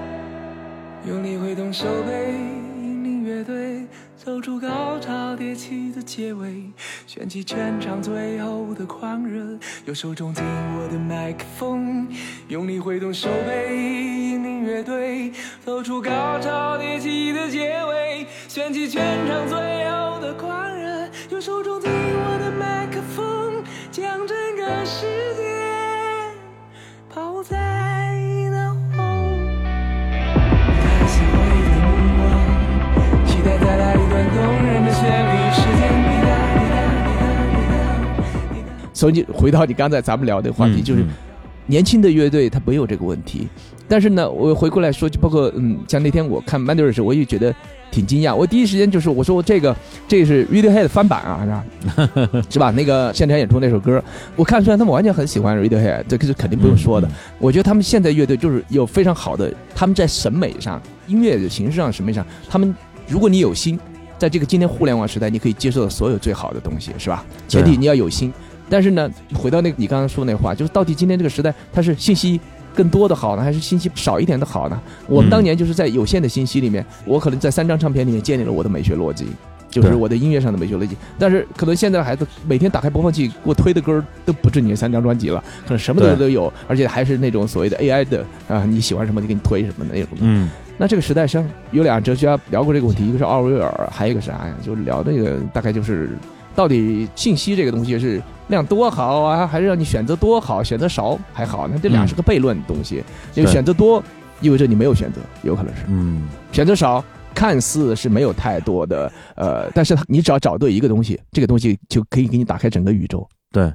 但现在的年轻的乐队，我普遍有个很明确的感觉，就是真正有表达的乐队少，但是音乐形式，说实话就是没什么新的。包括所有的我们在月下上的，和是见过的和没有参加月下的乐队，音乐形式上大家玩的东西都是在，其实就是追赶潮流也好，或者是复古也好，都是玩剩下的东西了。大家只不过就是换一个方式有的，对。但是最重要的是那个表达。实际上我们这票人为什么难以被打动，是因为我们太介意你那个表达了。虽然说你的活力很好，你的某些东西是很好的，但是呢，你需要给我一个。更锋利的东西，这个锋利东西是支撑这所有一切的东西。但是这帮孩子好在哪里？就是因为他们开始的早，他们有无数试错的可能，他们可以不断的积累自己经验。最终有一天，如果你足够的有自己的美学的逻辑，你就可以建立自己表达的呃哲学也好，或者美学逻辑。然后就像月下讲，包括好多乐队，我觉得都有那个特点，就是他们很形象，Mandarin 也好，达文西也好。我觉得他们都是有算是有表达的明确的那种，还有一些我可能说不上来了，但是他们两个影响我比较深。但对我来说，可能我会觉得达文西邓超西，他的歌里面。透露出一些东西，让我感觉到他这个时代是有强烈的关联的。对，虽然说他的音乐算不上 Mandarin 那种技术性那么强，对，让人惊艳的。对对对对，惊艳那种。但是因为在我们我们看的太多了，就只不过这个事儿发生在几个小孩身上，你会觉得，哎，不错不错不错，真的挺不错的。个别乐队我会觉得这有啥？这什么东西啊？Copy 啊，是吧？嗯嗯，我会这么讲，真会这么讲。也是。但是他们玩为什么我觉得有价值？因为他们年轻，他们就是可以经历这个过程。而且他们把美学一来建这么高，未来他们就可以坚持这个路子。你在包容，你在懂得吸收，最终你在学会怎么去表达。就是你跟当下再有更多的联系的时候，你怎么知道他们不能成为一个不说中国版的 Radiohead 哈？但是我的意思就是像那样高度的乐队，有可能啊。其实如果总结成一句话，就是要有核。你又想聊这个话题，因为我觉得是这样的，就是年轻的乐队，他们身上的活力和他们的创造力，我觉得我们不用对他们有那么高的要求。其实那天象征聊那个就是白举纲那那是另外一个话题。啊啊，因为白举纲他不是一个新人，嗯，而且他是标着明确的，我不想玩流行，我要玩有力量的。音乐摇滚乐，嗯，然后我要在这个里面找到寻求我的比较高级的或者是有力量的表达。好，如果你有这种想法的时候，那我们必然带着这种想法来评评判标准，评判标准就不一样了。嗯，如果你是你说我就是想玩玩，或者是你的音乐就是为，那我们会觉得这个没有问题。OK，你想玩一玩，这都 OK 的。所以当时我说实话，我看那段的时候，我的感觉就是，首先我觉得强龙说的没什么问题。就是从他的表达的，从他表达的核上来讲没有问题。对，向真老师最重要的说了一个，是引起了大家，就是大家都把点转到另外一个东西上面，就是 underground。对，所以有的时候那个东西，那个东西其实是完全被曲解了。对对对，因为象征想说的是 underground 是一个对于状态的理解，而不是说事实上的一个真的有一个所谓地上地下的这个概念的，不是类似于有点像什么，我就叫少年兴起。是吧？嗯，就是你可以成年，你可以变得更世故、更圆滑，但是你一定得保有你的少年心气。对，我可以就把讲成这就是 underground。比如他举的 Linkin Park 的比喻，其实都在说这个。但是因为 就是后来大家就是鸡同鸭讲了，就是对讲的不是鸡同鸭讲，鸡同鸭讲，就是他要讲的不是说好孩子不能玩摇滚，对对，对而是好孩子想要演坏孩子是演不像的，对，对让你演你零几年的时候自己，你你也演不出来，，对对对，让你那时候你来嗯这个佛系，你也佛不了，对对对，除非你告诉我这是一部真的电影，我要真想去当个嗯演员，嗯对，我可能会去演。所以我我现在因为你那个超级巨星那歌还没发嘛，还挺期待这首歌的，因为那首歌你不一定会喜欢哦。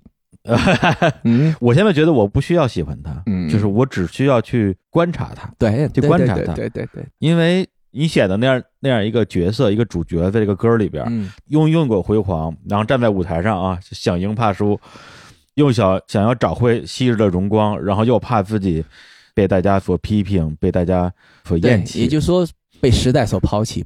对这种冲突感本身，我觉得是很有意思的。你在描述的时候，会让我想到很多的类似的一些画面，比如说像八几年罗大佑那个《青春舞曲》演唱会，啊，他是连着开了两场嘛，他是台湾历史上第一个在体育馆开演唱会的歌手。哦，对，然后对开完之后，他在文案里边说说，演唱会结束之后，面对着空荡荡的舞台，我有一种被自己击败的感觉。嗯我当时是上高中时候读到这句话，觉得，特奇怪，就是说为什么啊？当时绝对理解不了，理解不了，对啊，理解不了。对啊，一个大师，然后空前绝后的演唱会，然后你觉得自己你不是赢了吗？你不是创造历史的人吗？你为什么会有这种击败的嗯嗯感觉？他说就是。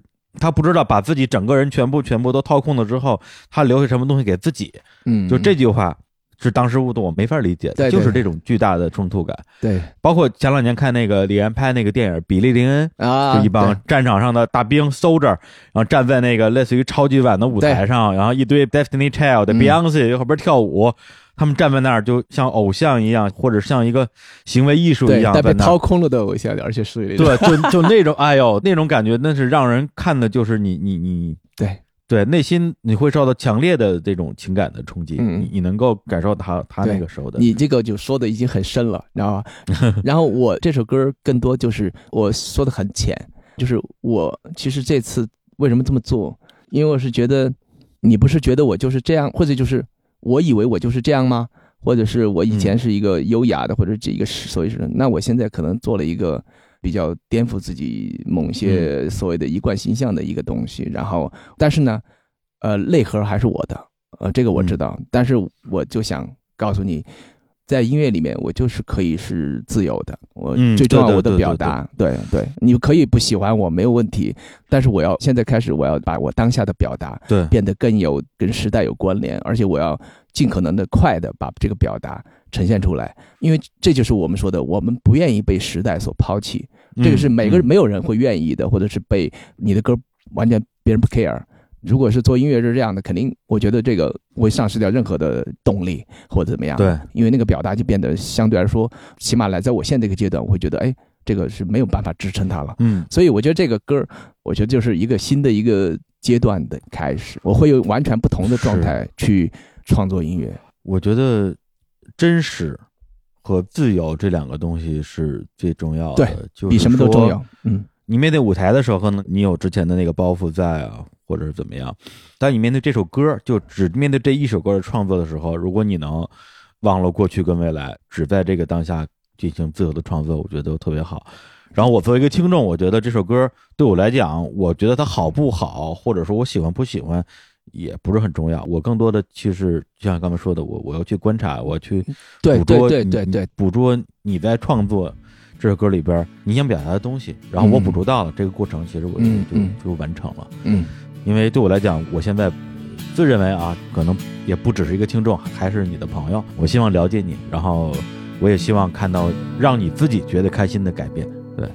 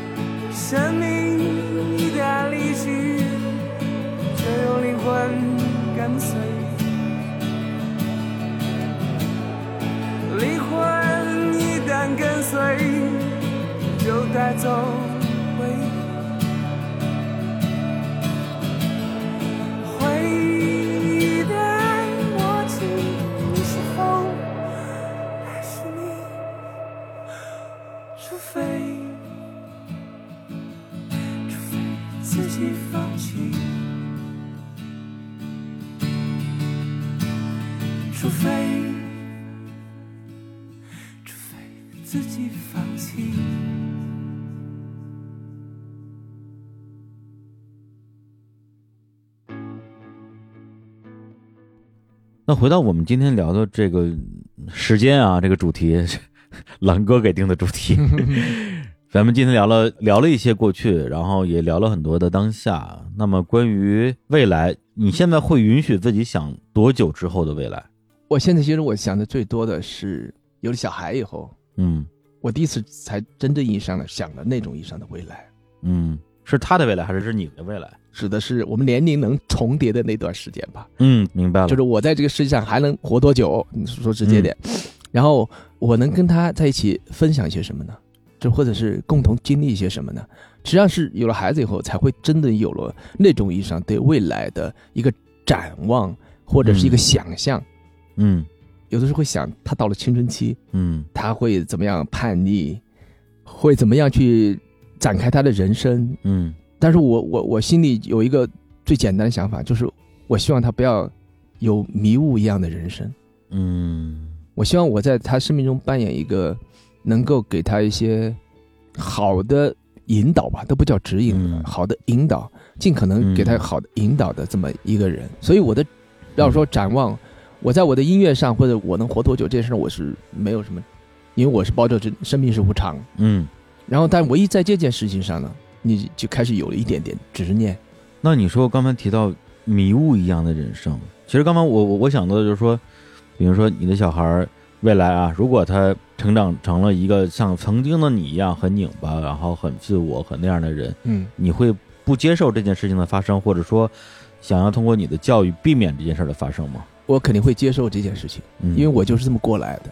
对，而且我相信这一点，就是人的所谓的命运这里面这些所谓的无常的东西，它是不以你的主观意志为转移的嘛。嗯嗯，说白了就是，你必须得接受那个现实。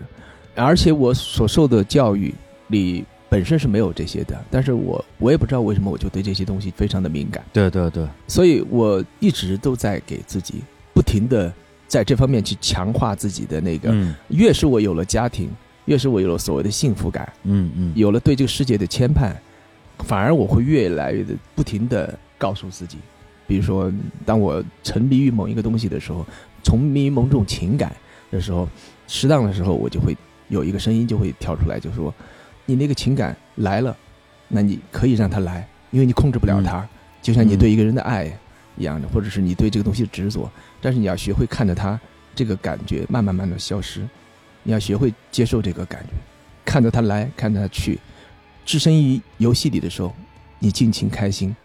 但是当你抽身而离，或者这个东西远离你的时候，你依然还要该干什么，干什么，就是你得接受那个，这就是人生的真相也好，这就是真实的人生。那如果像你说的，人生是在一个巨大的无常里面，嗯，那这个世界上还有没有不朽？什么东西是不朽的？不朽是存在一个，我觉得哲学也好，一个思辨的精神价值上的一个期望。嗯，因为首先从物质的角度，这个概念是不存在的嘛，是吧？对，那它唯一的可能就是能追溯到精神层面的上，比如说有的在基督教神学里面会把灵魂，或者是天堂里面的，或者是神或者怎么样的，把它追溯于一个有既定的一个场景。那在东方的哲学思维里面，东方会把这个不朽上升为一种道或者一种嗯真理、啊，那这个东西是不会没有价值的。嗯，它是一直在那儿的，而且它也不是从哪儿来的，它一直在那儿。它是一个所谓的所谓的恒长的东西，你懂我意思吧？嗯所以我觉得这个不朽就是一个就是一个概念，就是我们通常我们需要把人生有限的人生变得更有价值、更有意义，或者是得给自己在空中画一个月亮，让我们自己可以看到它的光芒，大概是这样子的。也就是说，你也是会在你有限的人生里边，在无常里面去找一种近似于不朽的存在。不，我觉得它更像一道光吧，没有那个存在。那个月亮是水中花、镜中月的那个概念。哦，镜中的月亮存不存在？它只是个只是一个幻象，但是那个幻象是存在的。幻象的存在。听挺挺拧巴的是吧？没有没有，挺有意思的。因为哎，我发现之前你说跟嘉宾录节目啊，只是关注的还是一些事儿吧，嗯，所谓的因为所以嘛，起承转合嘛。嗯但是现在可能我自己也就会去思索一些所谓的事情背后的一些一些逻辑。嗯，嗯后来发现，以前是跟不同的人聊不同的事儿，嗯现在是跟所有人聊同一件事儿。嗯最近这哎，最近有这种感觉。对对对对，这其实这个也是阶段，这个阶段，当你可能对对对，再过一个阶段，你就发现这个事儿没有什么聊头了，嗯，你又会回到原来那个被主人就是问的全是，哎，你吃了什么好吃的呀？哎，最近去哪儿玩？有什么感觉啊？有什么新电影啊，或者别的什么？但是这就是阶段，而且要分特定的人的是吧？你跟有的人可以去探讨这个东西，那个气场就可以聊，你会情不自禁的想聊。所以我是觉得，当这一切的来和去你都很自然的时候，其实嗯，我觉得这就是最自然的过程了。就想聊就聊呗，不想聊就不聊，哎这个状态就是最好的。老欧这状态真不错，啊跟你不聊天好，别跟你的好。我这演的不，欧师，你是我老师。我这演的不错是吧？我是不是开始进入演员角色了？演的不错。没有没有，感觉你挺透的，最近这个状态挺透的，比几年前的时候还是有变化。对，这这几年其实还是发生了很多的人身上的一些改变嘛，比如就跟家庭、孩子呀之类的，对对对，再加上就是你的年龄开始到一个阶段，比如说我现在还有几年就是五张了，对啊，真的人到五张的时候，我估计我也不知道吧，因为年过半百这事儿，这个接受起来是有巨大的心理压力的啊！我也不知道到时候是什么情况。人家四十不惑还好一些，你懂我意思吗？嗯那种感觉是一种智慧，怎么样的对，不惑了吗？都不惑，然后到半百，啊，五十知天命嘛。对对，我的那就有点那那有点吓人，这个。行，那我期待一下啊，新歌啊，新专辑，还有你的这个知天命，看看你那时候是什么状态。那时候咱们再来录一期是吧？对对对对对，没几年呢，跟你说，对对，其这快得真快，真快，真快。想那五年不是一晃就过了。那可不是吗。咱们下一个五年要，我觉得得时不时聚一聚了啊！我去成都找找你吃串串。对对，然后那时候你不用当一个演员了，咱们就可以进入一个纯粹的一个意识流，持续不断的往前进的状态。是，好，这个可以啊，好，吧，好吧，好吧，咱们今天就就就聊到这儿。那你接着忙，我等你的超级巨星。好嘞，拜拜。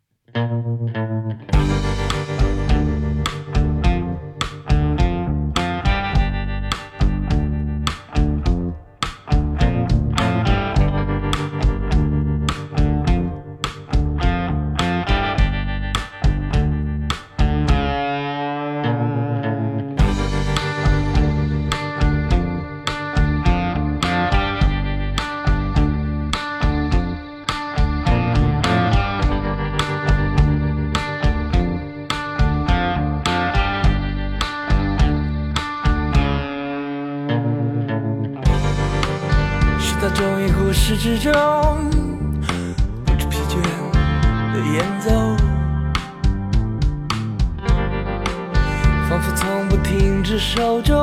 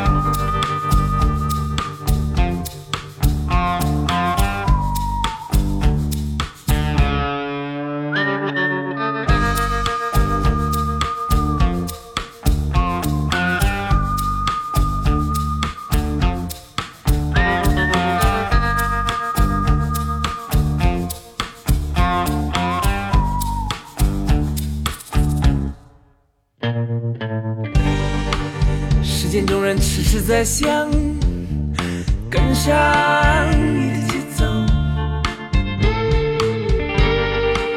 踏着韵律，翩翩起舞，即将成为画面中寂静完美的你。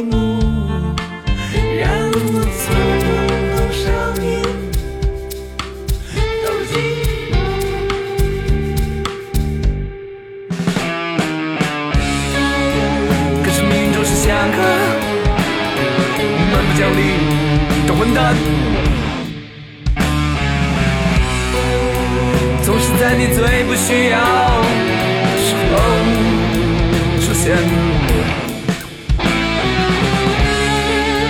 那是一场胜负交易决定的战争让我从青春少年。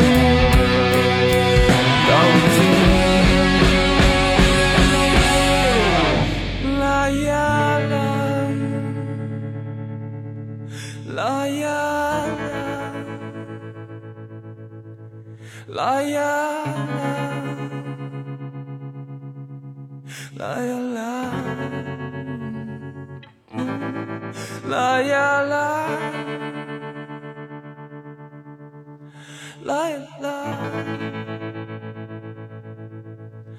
啦呀啦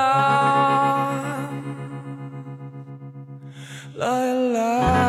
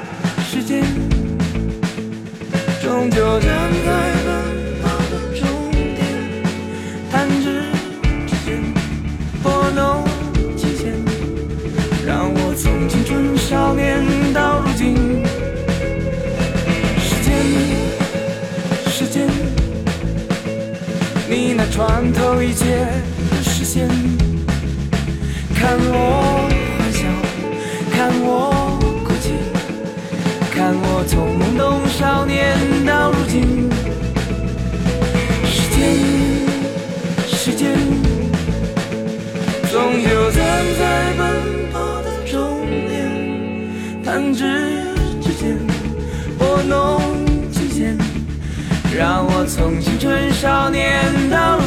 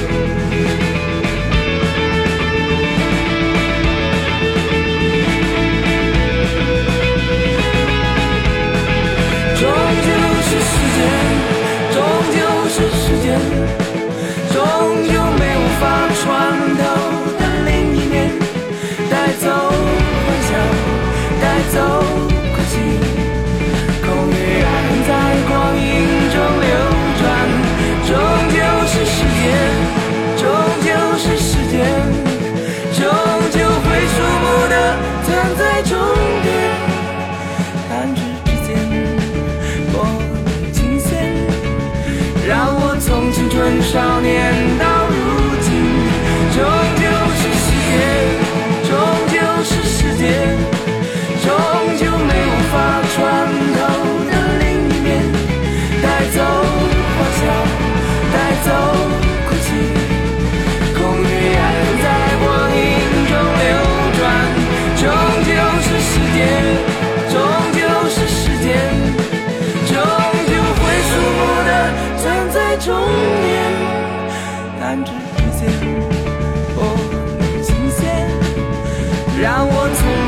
少年的。